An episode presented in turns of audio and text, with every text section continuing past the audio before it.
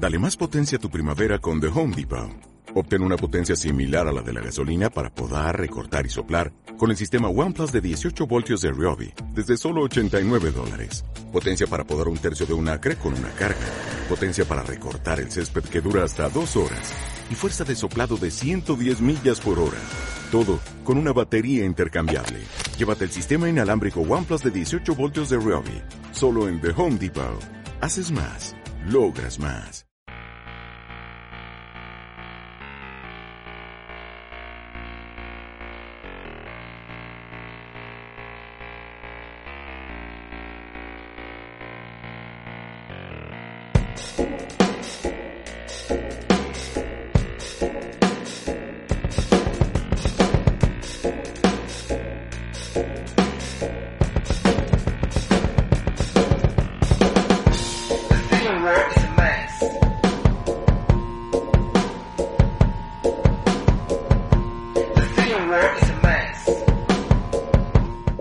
Soy Artur Oms. Bienvenidos al podcast de Misterios Universales.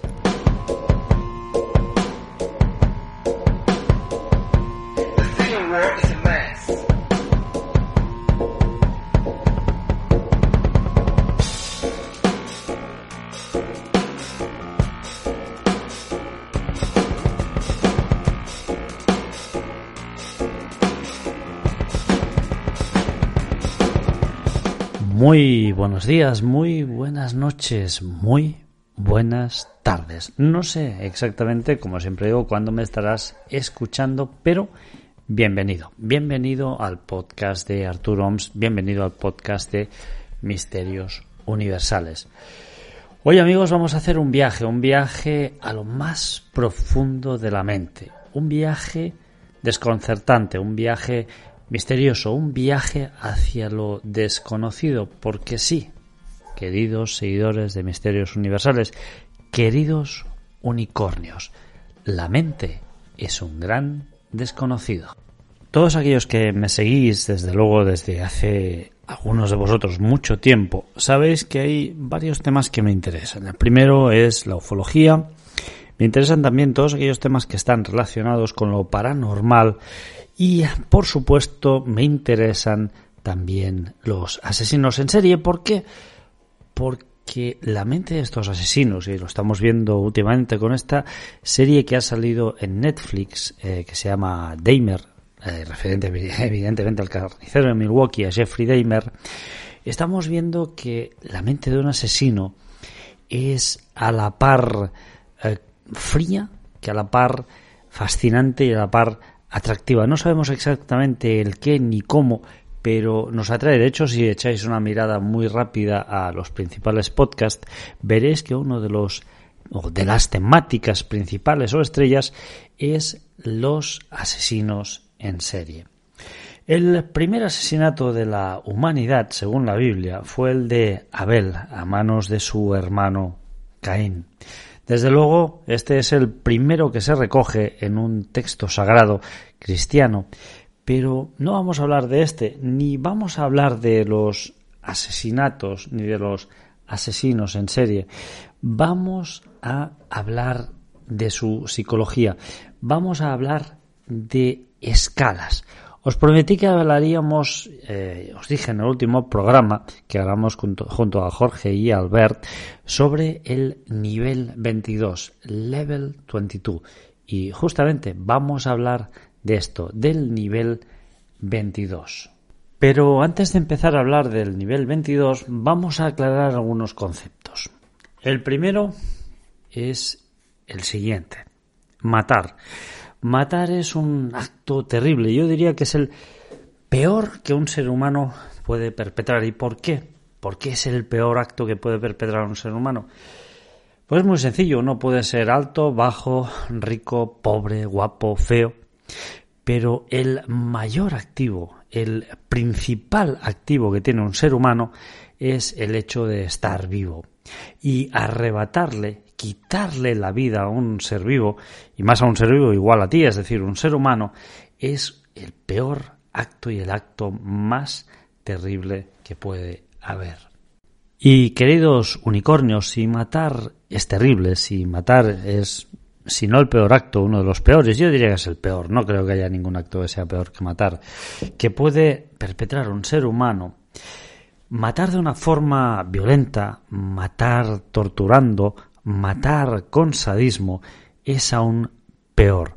Podríamos decir que es digno del mismísimo diablo. Veréis muchas veces cuando acabáis de realizar o contratar un servicio o pedir un soporte técnico sobre alguna cuestión, os piden que valoréis la atención que se os da dado en una escala que puede ir del 1 al 10, siendo el 1 el peor y el 10 el máximo. Pues veréis, eh, level 22 o nivel 22 es una especie de escala, una escala que mide el mal. ¿Cuán malas pueden llegar a ser las personas? Pues veréis, esta escala no me la invento yo, ni siquiera es nueva.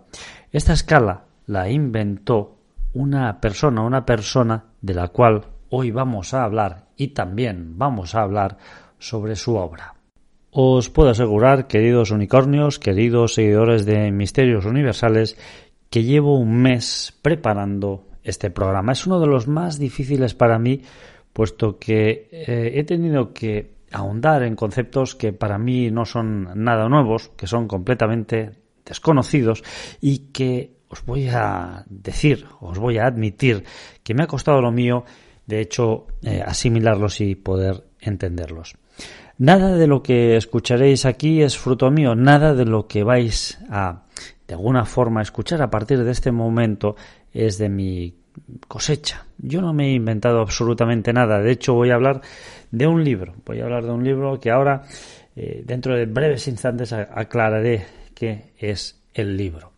Pero veis, antes de empezar a hablar de este libro, vamos a hablar de la medicina.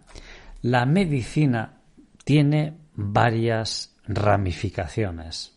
¿Alguien se ha dado cuenta alguna vez o ha notado que la medicina, ese símbolo que ahora mismo seguro que muchos de vosotros os viene a la mente, está representado por la imagen de una serpiente. ¿Sabéis por qué? ¿Cómo es que un ser que nosotros, a fecha de hoy, es decir, en nuestra sociedad asociamos con la muerte, con el mal, puede representar la curación?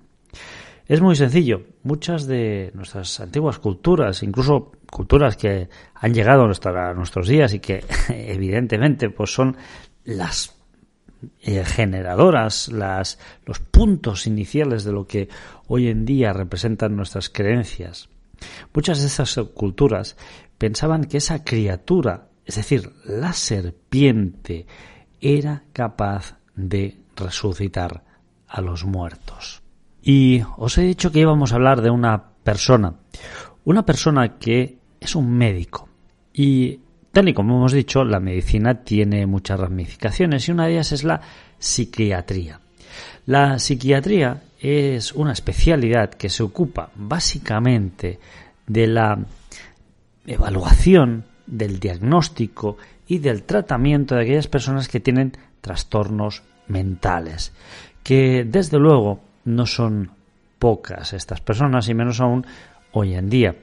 Todos los trastornos mentales eh, que de alguna forma eh, seguramente muchos de vosotros conoceréis algún conocido, algún allegado, algún familiar, algún amigo, algún amigo de algún amigo que tiene algún trastorno mental.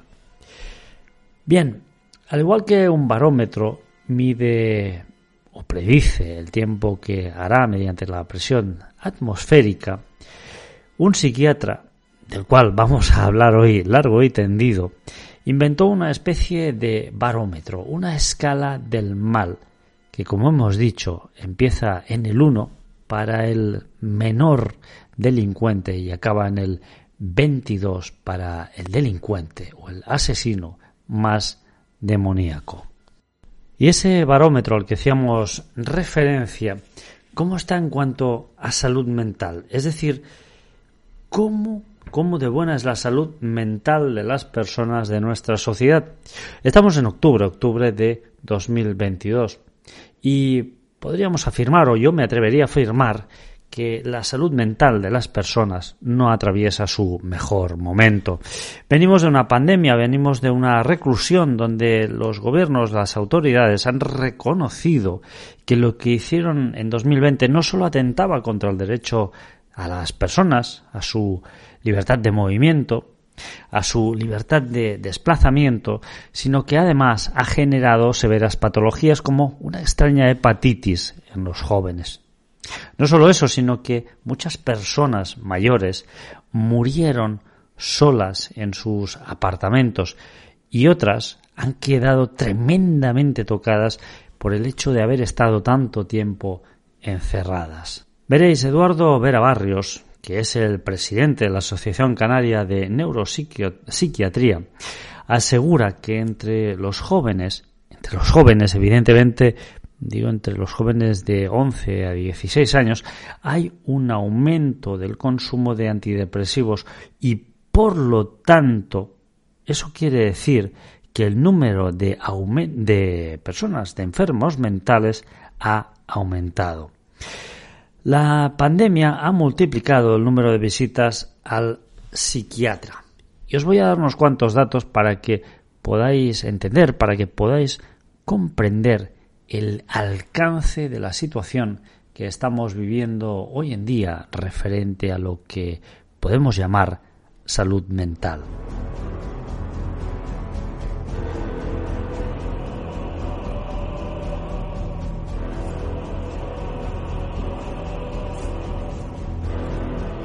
Queridos unicornios, una de cada cuatro personas tendrá problemas mentales de salud en su vida. Los problemas mentales son el 12,5% del total de problemas de salud en nuestra sociedad. El 1% de la población desarrollará esquizofrenia. El 50% de las personas con problemas mentales presentan o presentarán el primer síntoma o episodio entre los 14, el 75%, a los 18 años. Entre el 35% y el 50% de personas que tienen enfermedades mentales no reciben ningún tipo de tratamiento o reciben un tratamiento que por desgracia no es el adecuado. En todo el planeta Tierra hay 450 millones de personas, lo habéis escuchado bien, 450 millones de personas casi 10 veces la población de España con trastornos mentales. Más de 300 millones de personas con depresión, que podríamos decir que es el trastorno mental más común. Y luego está esa plaga, esa plaga silenciosa. Cada año 800.000 personas se quitan la vida y eso, la mayoría de las veces, fundado por algún tipo o promovido por algún tipo de trastorno mental. Y para entender todo este ecosistema, todo este ecosistema que envuelve el mal, los asesinos en serie, los asesinos múltiples, los asesinos de masa, tenemos que hablar de uno de los mayores expertos en psiquiatría y criminología, el doctor Michael H. Stone. Como os dije al principio, íbamos a hablar de una persona y esta persona, como acabáis de escuchar, es el doctor en psiquiatría Michael H. Stone. Nació el 27 de octubre de 1933 en Nueva York, finalizó sus estudios en 1958 en la Universidad de Cornell y hoy en día, sin discusión posible, podemos decir que es uno de los mejores forenses psiquiátricos que hay en el planeta Tierra. Stone creó la escala del mal. La escala del mal, ese level 22, que es el nivel máximo de maldad y sadismo. Y iba desde el número 1, que es el menor, hasta el 22. Y en 2009 publicó su obra maestra titulada The Anatomy of Evil, definiendo el perfil psicológico clínico del mal. Y justamente, amigos míos, esta obra que me ha cautivado, esta obra que me ha atrapado durante años, va a ser el eje pivotante de todo este podcast. ¿Por qué? Porque voy a intentar explicaros cuáles son los 22 niveles y las principales afecciones que pueden derivar en que una persona esté clasificada en esta escala del mal. Si en vuestra mano estuviera, ¿cómo definiríais al demonio? ¿Cómo definiríais al mal? ¿Cómo definiríais al diablo? Justamente este es el alma del libro de Stone. Este, entender al diablo, entender el mal y darle una definición e intentar comprender qué es aquello que lo motiva. ¿Se trata de una idea abstracta o más bien de un concepto religioso? ¿Qué es el mal? Brian Masters escribió una biografía sobre Dennis Nielsen al que calificó de diablo. Y es que, queridos unicornios, el mal es proyectado por las personas y de alguna forma ese mal se refleja en la personalidad y en los actos que llevan a cabo las personas.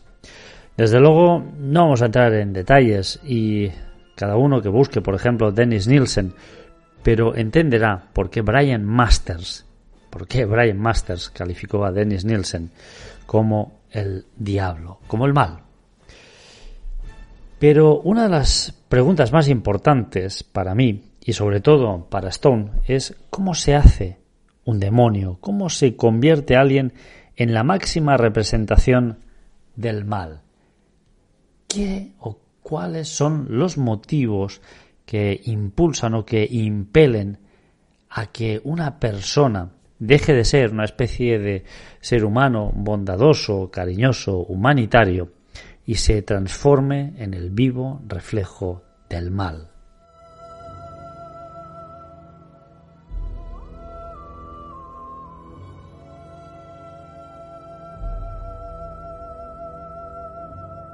Desde luego pueden ser varios los desencadenantes que hagan que una persona se transforme en un auténtico demonio. Quizá un giro perverso en el ADN. ¿Por qué no una infancia difícil? Quizá unas malas compañías desde bien joven. O seguramente un problema mental.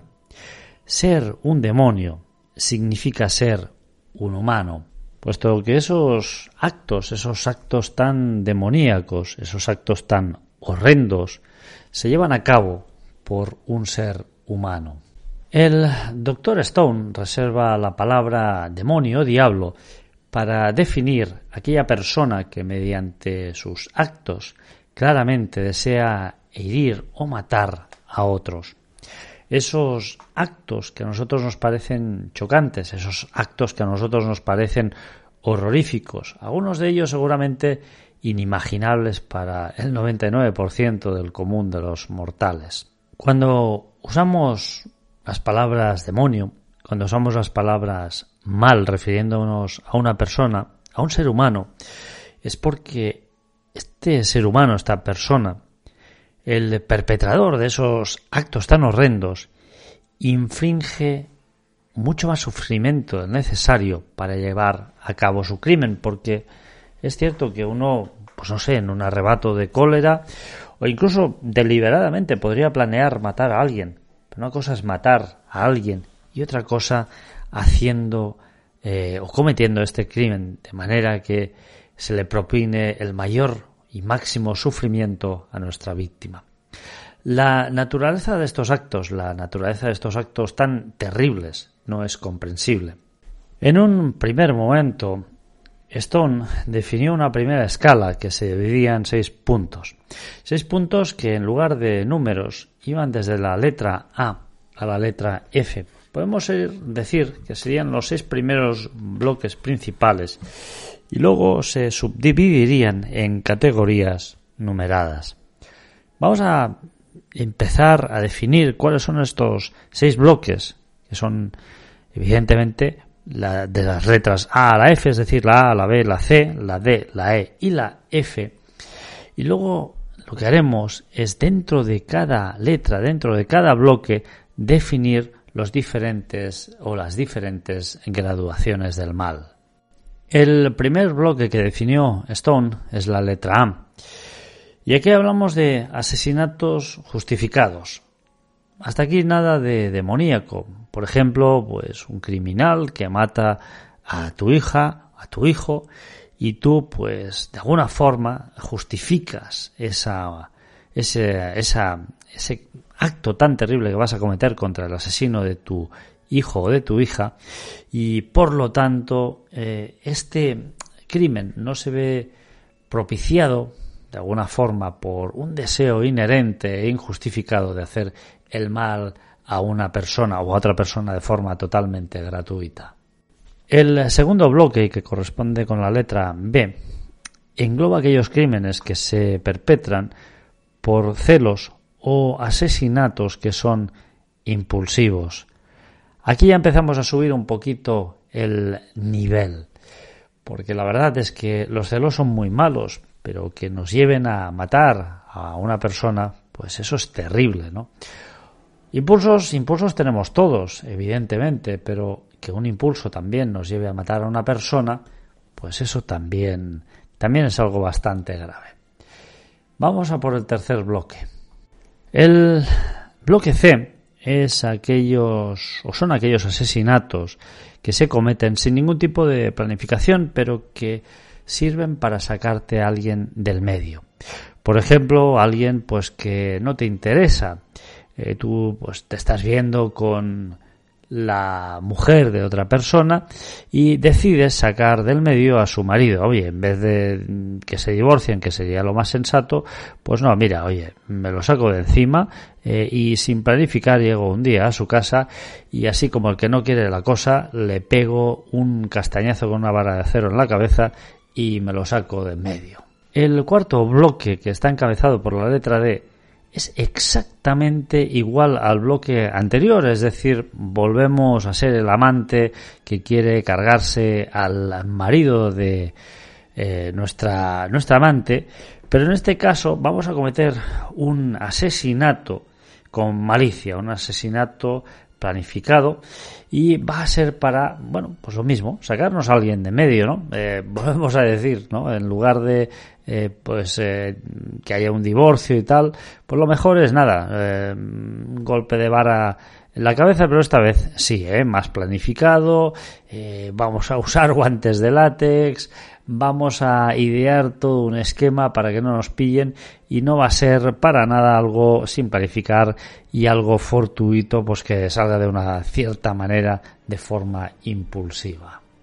El quinto bloque que está encabezado por la letra E puede ser un asesino simple, un asesino en serie, pero aquí ya cometemos actos viciosos, actos viciosos, pero ojo, sin torturar a la persona, no la vamos a torturar. Esta es la penúltima graduación que hizo Stone.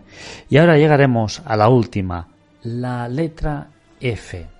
Este último bloque, el de la letra F, agrupa bajo su paraguas aquellos asesinos en serio asesinos simples cuyo único o objetivo principal es infligir el máximo daño posible a la persona que van a matar. Es decir, torturarla, que vamos, que, que, vea que va a morir, que sepa que va a morir y se lo va a hacer notar. Vamos, esta persona lo que va a hacer, y no vamos a entrar en detalles escabrosos porque este no es el objetivo del podcast, pero vamos, eh, este asesino, este asesino, eh, su objetivo principal va a ser la hazaña, la tortura y evidentemente aquí llegamos a la máxima graduación de Stone.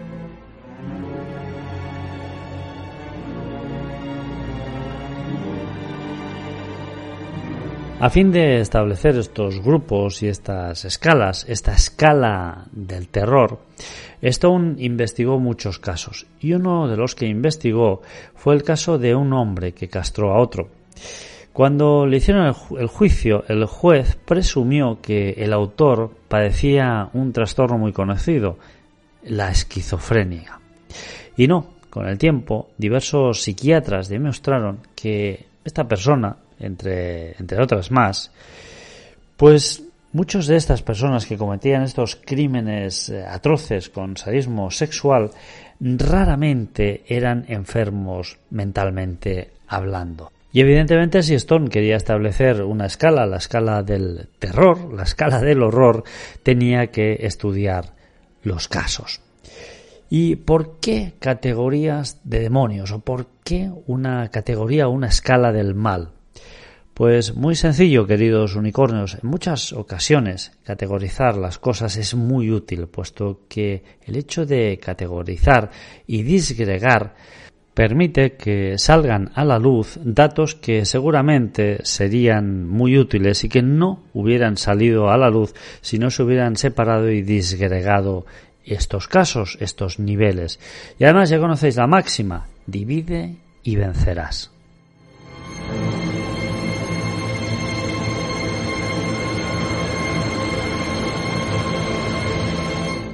Vamos a volver a nuestras seis categorías y vamos a empezar por la primera categoría. La primera categoría solo tiene un subnivel en su interior y es el primero de estos 22 niveles.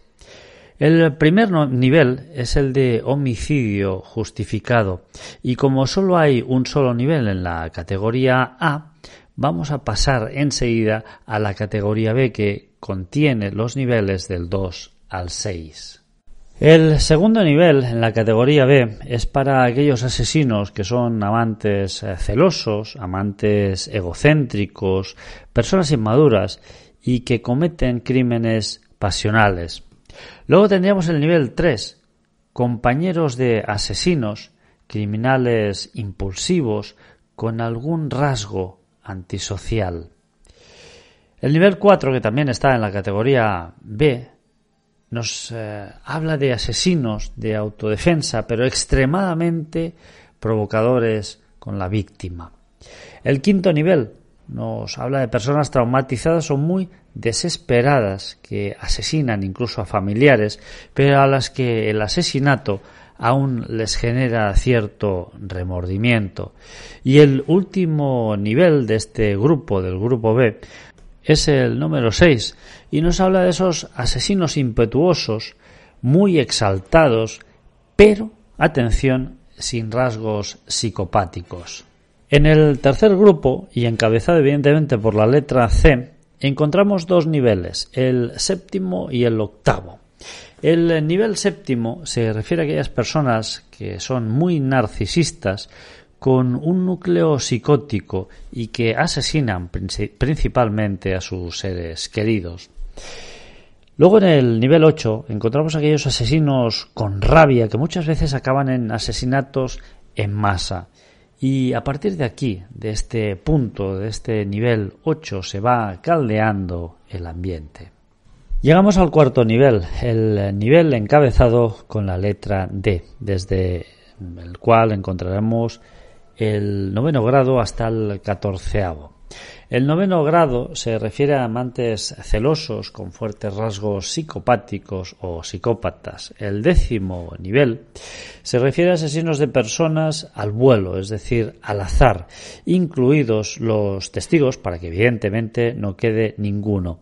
Y son extremadamente egocéntricos. En el nivel décimo primero encontramos aquellos que son completamente psicópatas y asesinos al vuelo al, o al azar, igual que en el décimo nivel.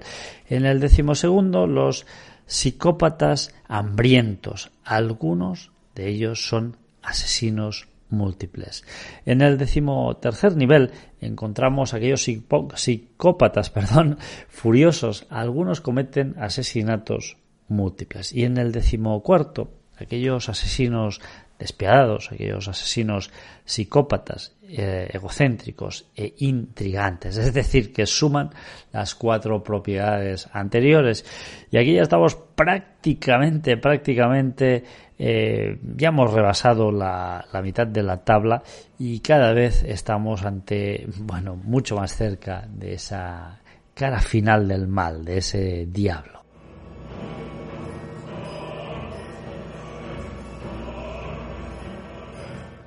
El penúltimo grupo eh, está encabezado por la letra E y solo tiene dos niveles, el decimoquinto y el decimosexto. El decimoquinto hace referencia a aquellos psicópatas de sangre fría o que también pueden ser asesinos múltiples. Y el decimosexto hace referencia a aquellas personas psicópatas que pueden cometer múltiples actos viciosos, incluyendo el asesinato. Y señores, llegamos a la última agrupación de niveles que va desde el décimo séptimo hasta el nivel 22. El nivel más elevado, el peor de todos. Veamos, el nivel número 17 nos habla de criminales sexualmente perversos que asesinan para ocultar su crimen. Pero en este nivel no hay tortura. En el nivel 18 encontramos aquellos criminales con tortura incluida, aunque podemos decir que es una tortura light, no es una tortura prolongada. En el nivel 19 encontramos aquellos psicópatas que ejecutan acciones terroristas, que cometen subyugación y que cometen violaciones. En el nivel 20 encontramos asesinos que definitivamente torturan, pero que parecen distintos brotes eh, o psicosis como la esquizofrenia. El nivel 21, y es el penúltimo, aquí en este cajón encontramos aquellos criminales que cometen tortura extrema, pero que aún en ese punto, llegados a ese punto, aún no han matado. Y para acabar encontramos el nivel 22, es decir, aquellos asesinos psicópatas cuyo motivo principal de asesinar es la tortura, aunque el motivo de ese asesinato no tiene por qué ser sexual.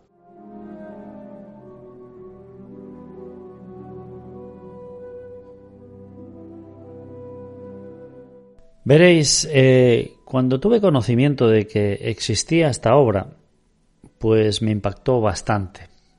Pero un día, recuerdo perfectamente que estaba de vacaciones, y vi un libro que se llamaba Level 26.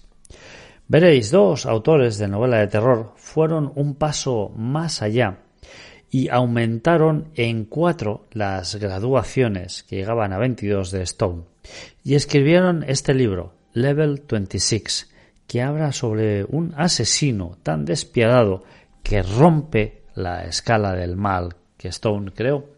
Y es que muchos dicen o apuntan a que Stone en esa graduación se quedó corto. ¿Vosotros qué pensáis? Y luego está determinar a qué grado pertenece un asesino en serie. Desde el 1 al 22. Veréis, no es tan sencillo asignar un nivel a un asesino, y menos aún si es un líder de culto como Manson, que además él mismo no ejecutó ninguno de los crímenes por los cuales fue condenado. Los crímenes impulsivos o de personas antisociales. Stone investigó casos de violencia impulsiva motivadas por celos, por furia o por simplemente aquellos que se cometen entre parejas sexuales. Estos crímenes suelen ir relacionados a un momento de estrés inimaginable y pueden desencadenar en mutilación, en violencia o incluso en asesinato porque evidentemente no todos los crímenes acaban con un asesinato.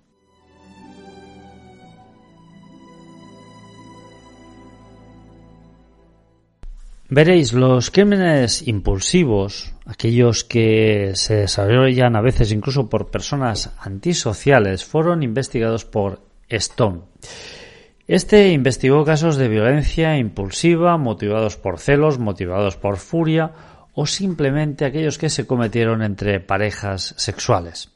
Estos crímenes suelen ir relacionados a un momento, a unos momentos de estrés inimaginable, es decir, a unas situaciones de máxima tensión. Y pueden desencadenar, evidentemente, en mutilación, en violencia e incluso en asesinato. Sí, no todos los crímenes acaban en un asesinato. Envidia, familicidios, crímenes graves, crímenes de odios, secuestros, conflictos maritales, crueldad parental, violencia ligada con alguna enfermedad mental, conflictos por alborotos del día a día, un mal vecino, un amor no correspondido, un rechazo de paternidad, un exceso en el celo religioso, la venganza o quizá un tiroteo escolar, asaltos, crímenes emocionales, ladrones de fetos. Sí, como lo habéis escuchado, este último me impactó y os voy a comentar brevemente referente a este, hasta apartado, este ladrones de fetos, un caso que recoge Stone en su libro. Vamos al año 1987.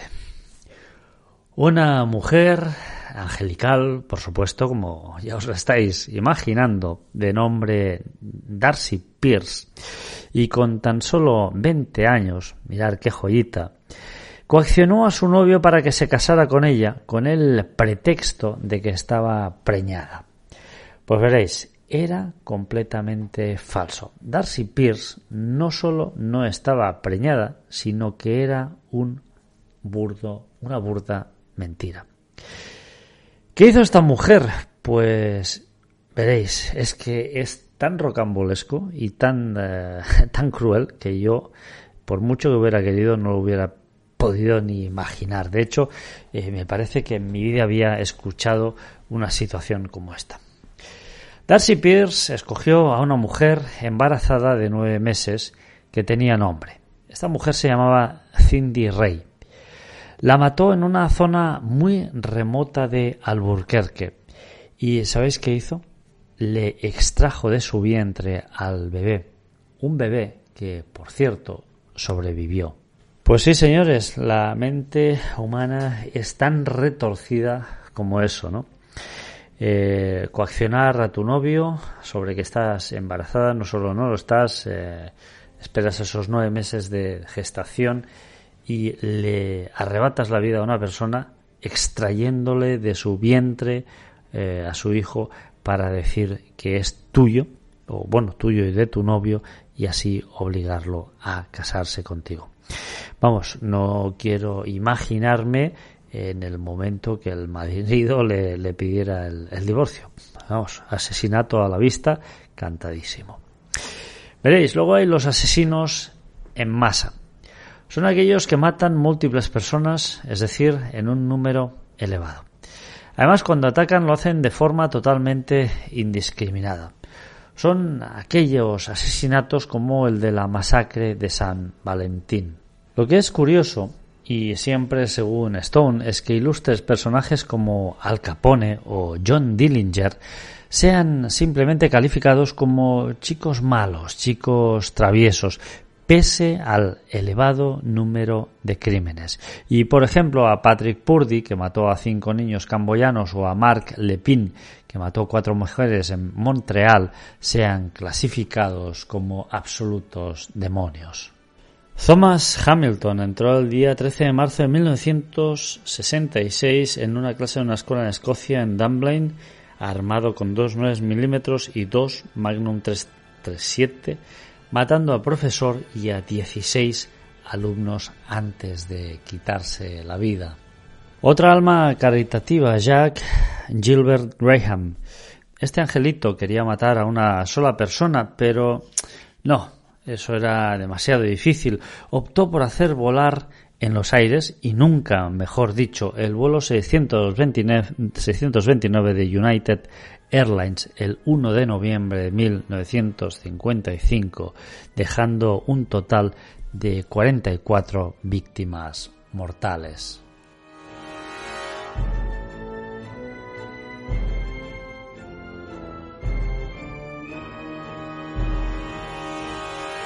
Hablemos de psicópatas. Y es que la diversidad en este ecosistema, en el de los psicópatas, es importante.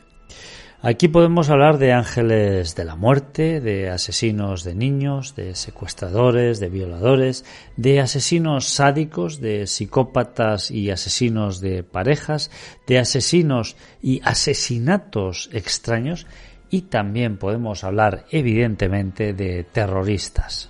Y desde luego lo que no falta en nuestro planeta Tierra son psicópatas. Y es cierto que muchos de ellos son hombres, pero también es cierto que hay mujeres, aunque sí que es verdad que hay mucho menos psicópata suelto que sea mujer que psicópata suelto que sea hombre. ¿Por qué será esto, en verdad?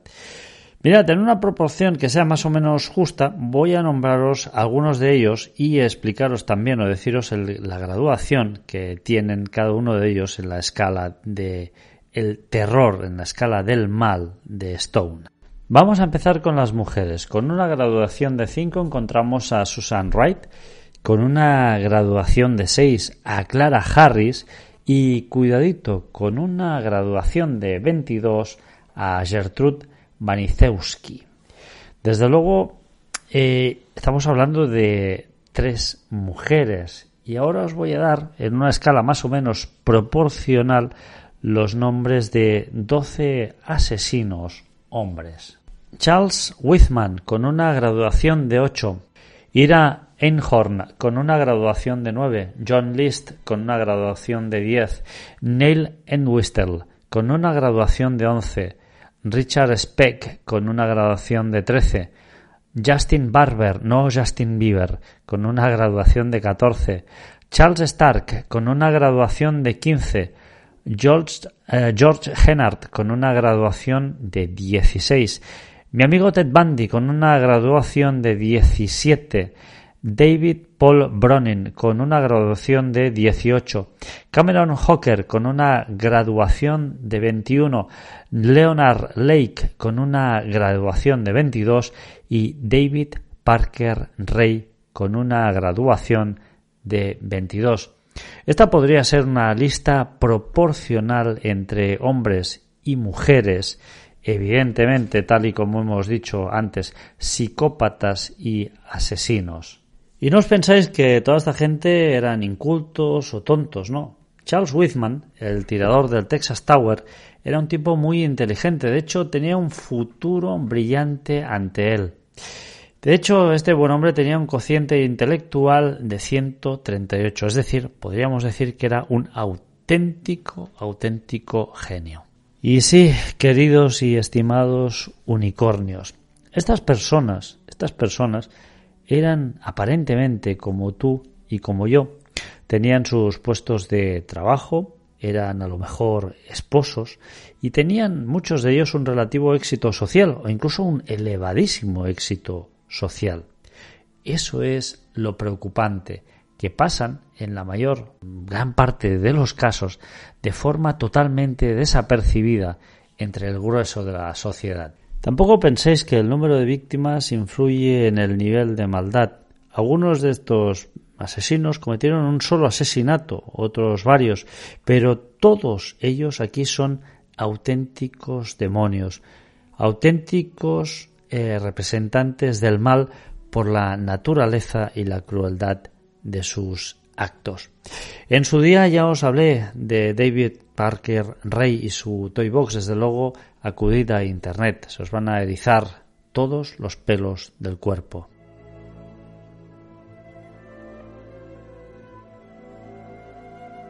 Los psicópatas, amigos míos, en muchas ocasiones también son serial killers. Y vamos a hablar justamente de serial killers, pero serial killers torturadores.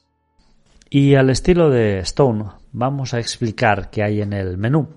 Y es que el menú es bastante variado. Tenemos enfermedades mentales, tenemos esquizofrenia, tenemos depresión maníaca, tenemos autismo o síndrome de Asperger, tenemos déficit de atención, tenemos desorden de delirio, tenemos alcoholismo, tenemos comportamientos sexuales desordenados, tenemos personas antisociales, más común en hombres, tenemos psicopatías, tenemos personas esquizoides, tenemos personas paranoicas, tenemos sádicos, tenemos por comportamientos impulsivos, tenemos comportamientos explosivos. Tenemos también abusos parentales, tenemos como detonantes, tenemos también la muerte de un ser querido, tenemos también como detonante el hecho de no tener padres, de ser adoptados. Y es que os puedo garantizar que el menú es muy amplio. Y veréis, los criminales, estos asesinos, estos serial killer torturadores, usan algunos de ellos la seducción como un elemento clave en sus asesinatos, en esos asesinos en serie. Algunos criminales, algunos asesinos en series que no estaban de mal ver, no dudaron en usar su físico como un elemento clave para convencer a sus víctimas, convencerlas para que las llevaran en sus coches o para que las dejaran entrar en sus casas. Y desde luego la seducción que vehicula ese sadismo es una cualidad en algunos de estos asesinos en serie. Os hablaba de David Parker Ray y de hecho David Parker Ray usaba, usaba habitualmente a su compañera, incluso a su hija, para seducir a sus víctimas y atraerlas hacia su casa. El padre de David Parker Ray fue un alcohólico con un carácter muy violento. Con tan solo 13 años, este angelito, es decir, David Parker Ray, ya soñaba con técnicas de bondage, es decir, con técnicas de sumisión sexual. Ató a una mujer a un árbol y la estuvo torturando hasta casi provocarle la muerte. De hecho, no lo consiguió, pero se quedó muy cerca. Stone le otorgó el, el, nivel máximo en su escala del mal, el nivel 22. Y como ya os he dicho, él usó la técnica o la seducción como un elemento clave en sus asesinatos. Y como os decía hace un momento, para mí una de las cosas más inquietantes es que seguramente la mayoría de nosotros nos habremos cruzado e incluso habremos hablado, nos habremos relacionado, interactuado con algún asesino en serie. ¿Sabéis por qué? Porque muchos, a fecha de hoy, en octubre de 2022, continúan sueltos y pululando por ahí libremente. Pero para mí los peores crímenes son aquellos que suceden en la propia familia, no solo para mí, sino también para el propio Stone. Uno de los casos que analiza Stone es el de una mujer, Nixalith Santiago. Tuvo muchos amantes, digamos que era una mujer un poco promiscua, y tuvo hijos con diferentes padres. No digo que el hecho de ser promiscua la haga peor que un hombre, porque los hombres pues, también suelen ser bastante promiscuos. me refiero a su promiscuidad, tanto en masculino como en femenino. No se me vaya a entender mal, por favor. Esta mujer, este angelito, mató a su hija de tan solo siete años. Su hija, por cierto, pesaba la mitad de peso que un eh, niño normal para su edad, es decir, pesaba 16 kilos en lugar de 32, es decir, el 50% de su peso. Pues este angelito, esta mujer, Nixalith Santiago, mató a su hija de tan solo siete años.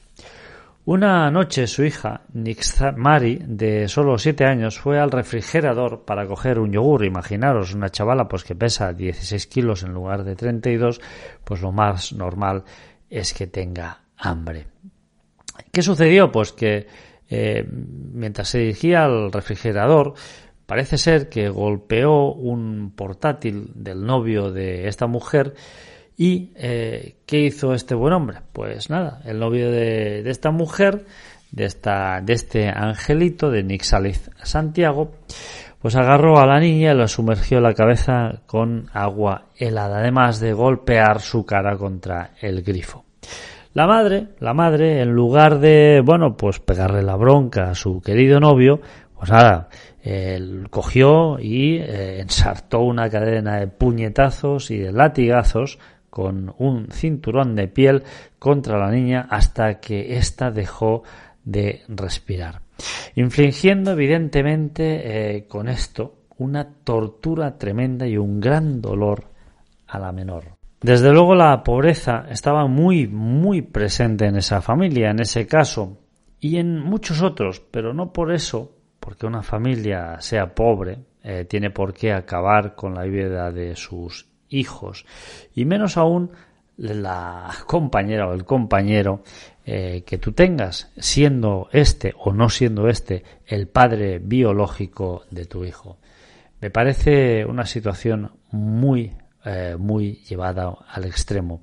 Desde luego, los peores crímenes son aquellos que suceden en el entorno familiar, porque para mí es incomprensible arrebatar la vida de un ser humano, pero arrebatarle la vida a un ser humano que tú has gestado y que has llevado en el vientre, eso para mí no tiene ningún tipo de explicación.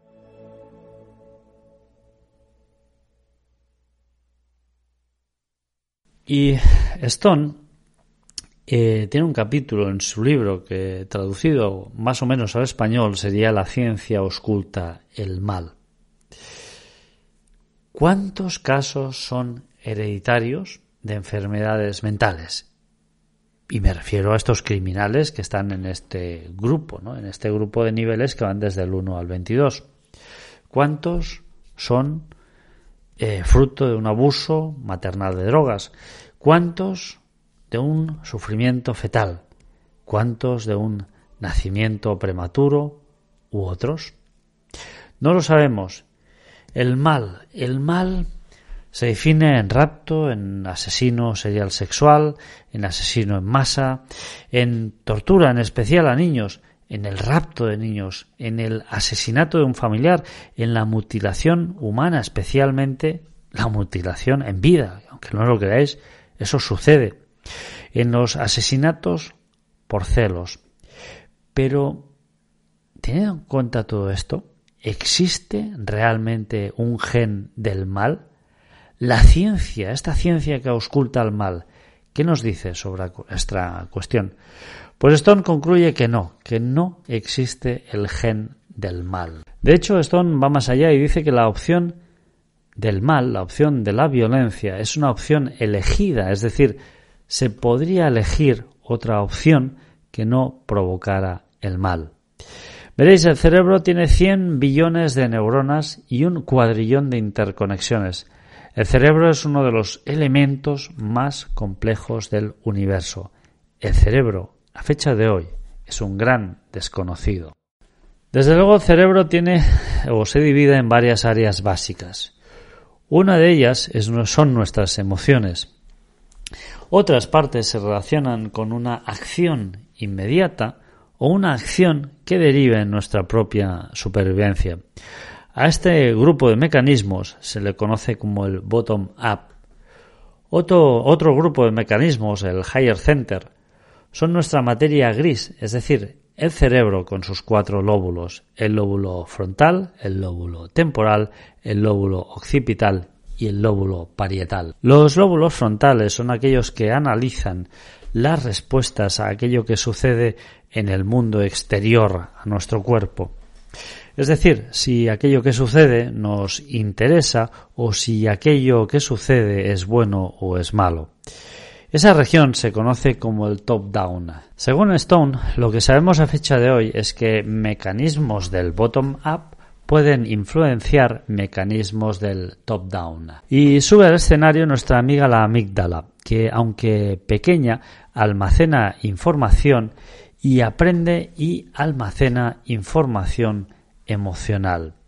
Un estudio reciente demuestra que la amígdala procesa el miedo y si ésta está dañada, interfiere en el proceso normal del miedo. El nucleus accumbens, que es un órgano gemelo como la amígdala, también tiene una parte esencial en la risa, el placer y las adicciones. El cingulate anterior se asocia con la detección de conflictos, la prevención de errores cerebrales y el control de procesos estratégicos. El córtex orbitofrontal sirve para la toma de decisiones y se asocia con el comportamiento y las recompensas o los castigos. El cingulate anterior se asocia con funciones ejecutivas y tiene conexiones con los lóbulos frontal, temporal y parietal, así también como con la amígdala. El córtex orbitofrontal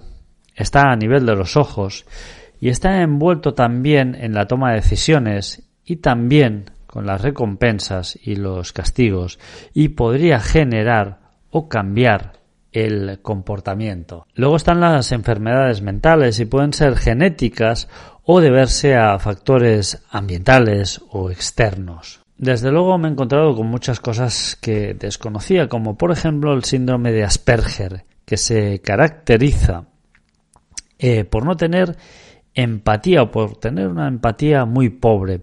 El autismo y el Asperger tienen ambos un fuerte, componente genético, es decir, son heredables. Un autista raramente suele ser violento, aunque Seon Hui-cho tiroteó y mató a 32 personas en una escuela y a este buen hombre se le consideraba autista. Tenemos, como no, el síndrome del feto alcohólico, que es eh, derivado por aquellas mamás tan buenas mamás que no paran de tomar cerveza y alcohol mediante o durante el embarazo. Y se traduce en niños con ojos muy pequeñitos, con el labio inferior muy fino y daños en las neuronas, déficit de atención y otros muchos más problemas. Mamás, por favor, no bebáis, no os droguéis, no fuméis cuando estéis embarazadas. El abuso de drogas también es un factor determinante, o por ejemplo los daños cerebrales por violencia. Desórdenes comunes, aunque estos no siempre se asocian a un crimen violento, pero a veces sí. John List, por ejemplo, era un obsesivo compulsivo. Nancy Kiesel era narcisista. Robert Rowe era depresivo. Susan Wright, histriónica. Gang Lu, paranoico. Richard Mintz, narcisista e hipomaníaco. Susan Smith, narcisista e histriónica. Y es que algunos de estos actos, conocidos o catalogados como malvados, a menudo son cometidos por esquizoides, sádicos y psicópatas. Se ha descubierto también que algunos niños presentan muy poca reacción emocional y ningún tipo de remordimiento por sus malos actos. Se observa que la respuesta de su amígdala es extremadamente baja. Y evidentemente no podemos hablar de un gen del mal, pero sí, según Stone, podemos hablar de genes predictivos. Y es que ahora se sabe que niños con déficit de atención o con hiperactividad son mucho más propensos a cometer crímenes violentos o a tener problemas con las autoridades. Según publica Stone en su libro, el MAOA es una enzima que metaboliza los neurotransmisores. Esta enzima, el MAOA, es conocida como monoaminooxidasa. Contra más baja sea la tasa, más alta es la probabilidad de cometer un acto violento. Tenemos que recordar una estadística y es que solo el 5% de la población comete entre el 50 y el 70% de los crímenes. El Mao actúa con la parte bottom-up para impulsar comportamientos violentos. Y es que, según Stone, el terror en tiempos de paz o el terror en tiempos de guerra no es el mismo.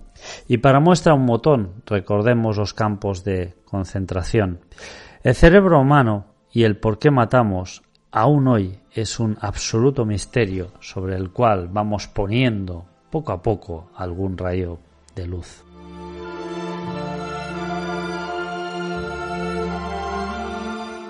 Me gustaría ya prácticamente para concluir leer eh, un poema que recibió el doctor Stone de la parte de Dennis Nielsen y que cada uno busque quién fue Dennis Nielsen y veréis que no fue un angelito. Y dice así esta parte que he intentado traducir. Aquí me siento, largo y largo, completamente solo, en la playa, con el susurro del mar, escuchando, esperando, esperanzado. Mis lágrimas en la arena, mientras la marea retrocede. Como el mar da su vida, nosotros, criaturas en la arena, siempre y siempre esperando al hombre. Dennis Nielsen al doctor Michael Stone. Y es que por mucho mal que haya en un ser humano, siempre, siempre quedará algo de luz en su interior. Y voy a concluir también con una frase que cita el doctor Stone en su libro y que es de Charles Smith. No hay gente malvada, hay actos malvados. Y espero que este audio os haya gustado. La verdad es que no ha sido demasiado fácil. Han sido tres semanas de intenso trabajo, compaginado evidentemente con el día a día, cosa que no es eh, demasiado sencilla. Os puedo decir que ahora mismo eh, son prácticamente la una de la madrugada y aún estoy acabando de grabar este audio fuera de horas de trabajo. Espero, espero amigos que lo hayáis apreciado y aquellos que sois seguidores del Dr. Stone, pues espero vuestras críticas porque seguro que algunos de vosotros habréis encontrado más de un fallo. Evidentemente yo no soy científico, no soy psiquiatra y seguramente es posible que haya interpretado mal alguna de las ideas o conceptos. Aquellos que no estéis suscritos a este podcast, por favor suscribíos a este podcast. ¿eh? Buscarme en YouTube bajo el epígrafe Artur Oms, eh, me parece es youtube.com barra Artur Oms, Oms es con H, H-O-M-S. Y ahí también me vais a poder encontrar aquellos que queráis, eh, bueno, enteraros con absoluta primicia de los programas, que queráis incluso chatear conmigo, escribirme, podéis descargar la aplicación Telegram y buscar ahí un grupo que se llama Misterios Universales, donde os podéis entrar y a partir de ahí pues podemos interactuar. Os mando un abrazo y en nada, en 10 segundos pasamos a leer y comentar los últimos textos que me dejasteis en el último programa.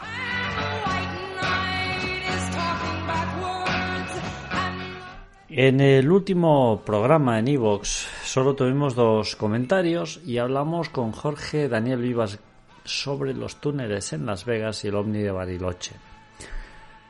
Albert nos puso desolador panorama de la inteligencia a nivel mundial y el menosprecio que el ser humano tiene a su entorno y la naturaleza.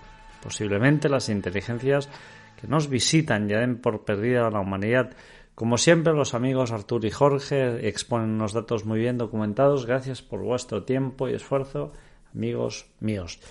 Pues nada, Albert, eh, gracias a ti, querido amigo, y tenemos pendiente grabar un programa sobre el conde Drácula, que espero que no tardemos demasiado. Ángel Eras, me encantan tus programas, Artur. Jorge también es otro gran comunicador, dos tipos sabios y dos, tipos, y dos temas súper interesantes sobre la mesa. Un abrazo y mil gracias por compartir vuestro conocimiento. Bueno, Ángel, muchas gracias, pero aquí el tipo sabio eres tú. Yo no sé ya cómo pedírtelo, ¿no? Pero algún día me gustaría que pudieras participar en este podcast. Me gustaría que conocieras a Ángel porque es un tipo tremendo, ¿no? Eh, yo ya tengo dos libros de él eh, y la verdad es que ahora me estoy leyendo el segundo, que es un relato distópico y la verdad es que son tremendamente alucinantes. Y lo que es alucinante es cómo escribe este hombre.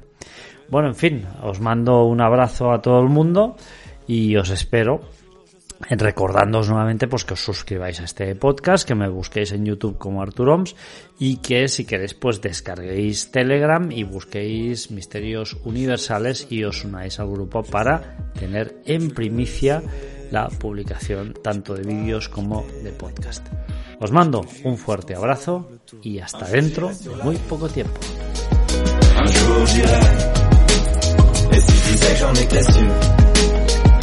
Je mentirais. Et je sais qu'elle me voit, parce que je la vois aussi. Alors je la monte du doigt, et ça devient possible. Un jour je serai fou, j'aurai fait le tour de la terre. J'aurais rayé chaque ligne de la grande liste de mes rêves. Un jour je serai moi, j'aurais assumé toutes mes fautes. Je sais, je suis différent, donc au final, je suis comme les autres. Un jour, je serai sage, j'aurai fini de faire le con. J'irai voir mes ennemis pour tous leur demander pardon. Un jour, je serai mort, j'aurai fait le tour de mon âge. Une plaque avec mon nom, une place dans les nuages. Un jour, j'irai sur la lune un jour j'irai. Et si je disais que j'en étais sûr, je te mentirais. Et je sais qu'elle me voit, parce que je la vois aussi. Alors je la monte du doigt, et ça devient possible. Un jour je serai moi-même, j'aurai trouvé le sourire, j'aurai réglé mes problèmes J'en ai marre de courir, marre de courir. Un jour je serai moi-même. J'aurais trouvé le sourire, j'aurais réglé mes problèmes. J'en ai marre de courir, marre de courir. Un jour j'irai sur la lune, un jour j'irai. Et si je disais que j'en étais sûr, je te mentirais. Et je sais qu'elle me voit, parce que je la vois aussi. Alors je la monte du doigt, et ça devient possible. Un jour j'irai sur la lune, un jour j'irai. Et si je disais que j'en étais sûr, je te mentirais. Et je sais qu'elle me voit, parce que je la vois aussi. Alors je la monte du doigt, et ça devient possible.